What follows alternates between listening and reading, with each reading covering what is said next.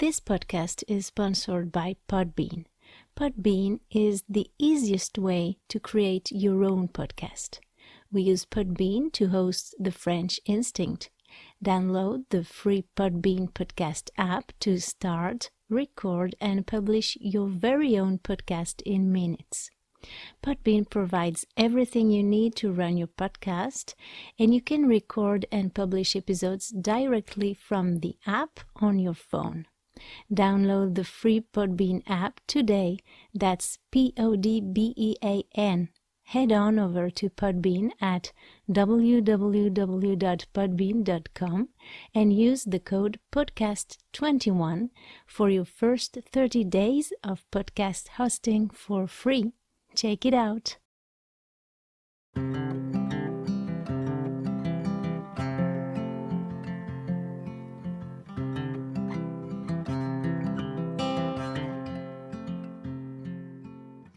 Bonjour, bonjour à tous, comment vous allez aujourd'hui? Je suis heureuse de vous retrouver pour un nouvel épisode. Si vous vous demandez pourquoi on entend une annonce en anglais dernièrement au début du podcast, je vous explique ça dans le lien qui sera dans la description de l'épisode. Aujourd'hui, je vous propose un épisode d'un nouveau genre sous un format plus concis, plus essentiel, un peu à l'image d'un post-it. Vous savez, un post-it, c'est un petit morceau de papier où on note une idée importante qu'on ne veut pas oublier. On peut aussi appeler ça un pense-bête en français ou un aide-mémoire. Ça peut aussi être un message qu'on laisse à l'attention d'une autre personne. Moi, je note très souvent des idées comme ça quand je lis quelque chose, que j'écoute ou que je regarde une émission, euh, que je vois passer une info que je trouve intéressante, dont je veux me souvenir et dont je voudrais vous parler parfois dans ces épisodes au format post-it, dans ces micro-bulles de français, je voudrais partager des trucs qui peuvent vous inspirer et vous aider à donner du sens à votre apprentissage.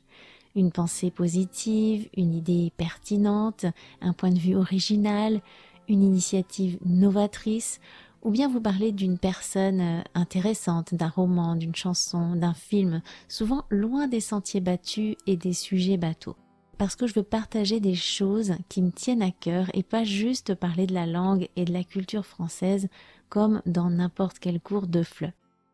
Parmi les clés de l'apprentissage, il y a la connexion avec les autres.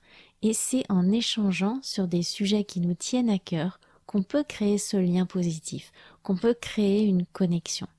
Aujourd'hui, je vais partager une citation de Jean Piaget, un biologiste et psychologue franco-suisse dont vous connaissez peut-être les travaux si vous vous intéressez à la psychologie et plus particulièrement au développement de l'intelligence chez l'enfant et à l'éducation, parce qu'il a inspiré de nombreux pédagogues.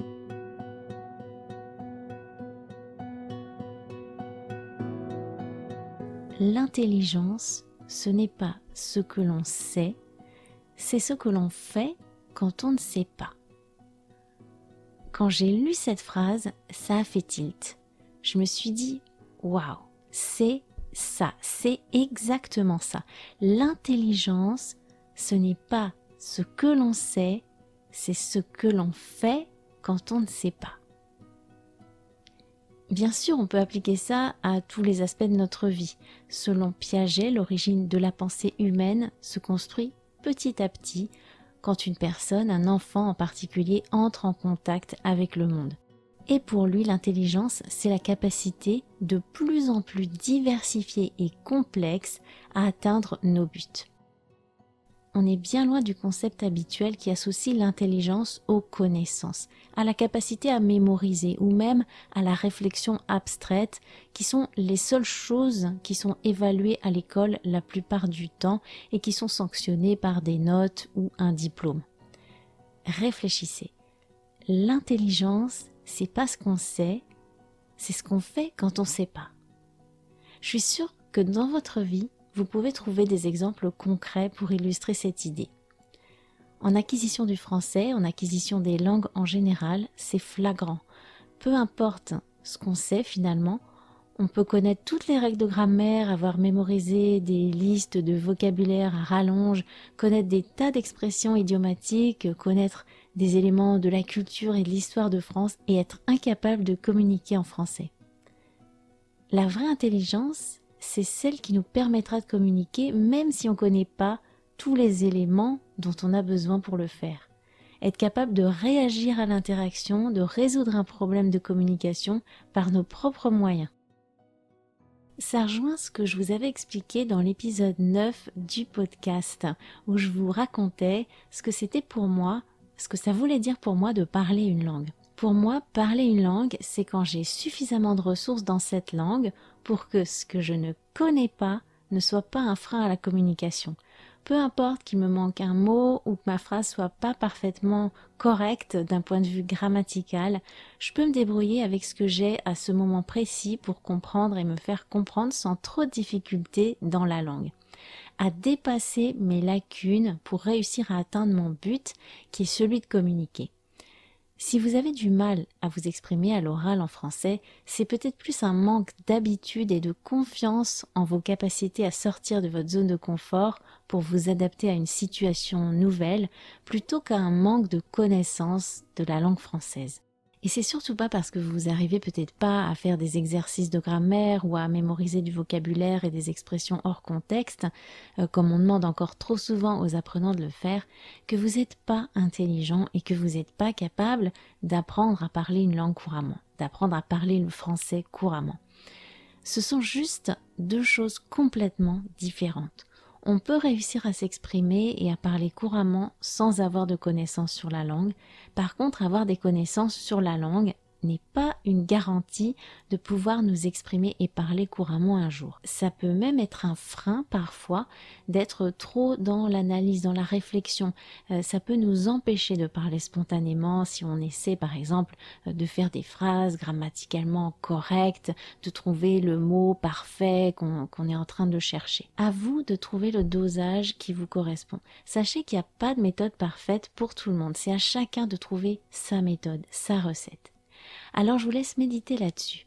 Notez cette phrase sur un post-it ou dans un carnet plutôt si vous voulez pas la perdre et relisez-la de temps en temps. L'intelligence, ce n'est pas ce que l'on sait, c'est ce que l'on fait quand on ne sait pas.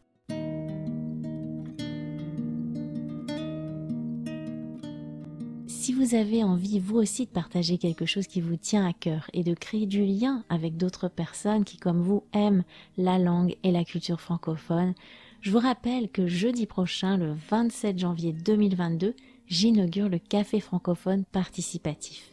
Un temps de discussion convivial dans lequel vous aurez la possibilité de pratiquer votre français, de garder la motivation et d'être acteur de votre apprentissage en vous exprimant sur des sujets qui vous tiennent à cœur.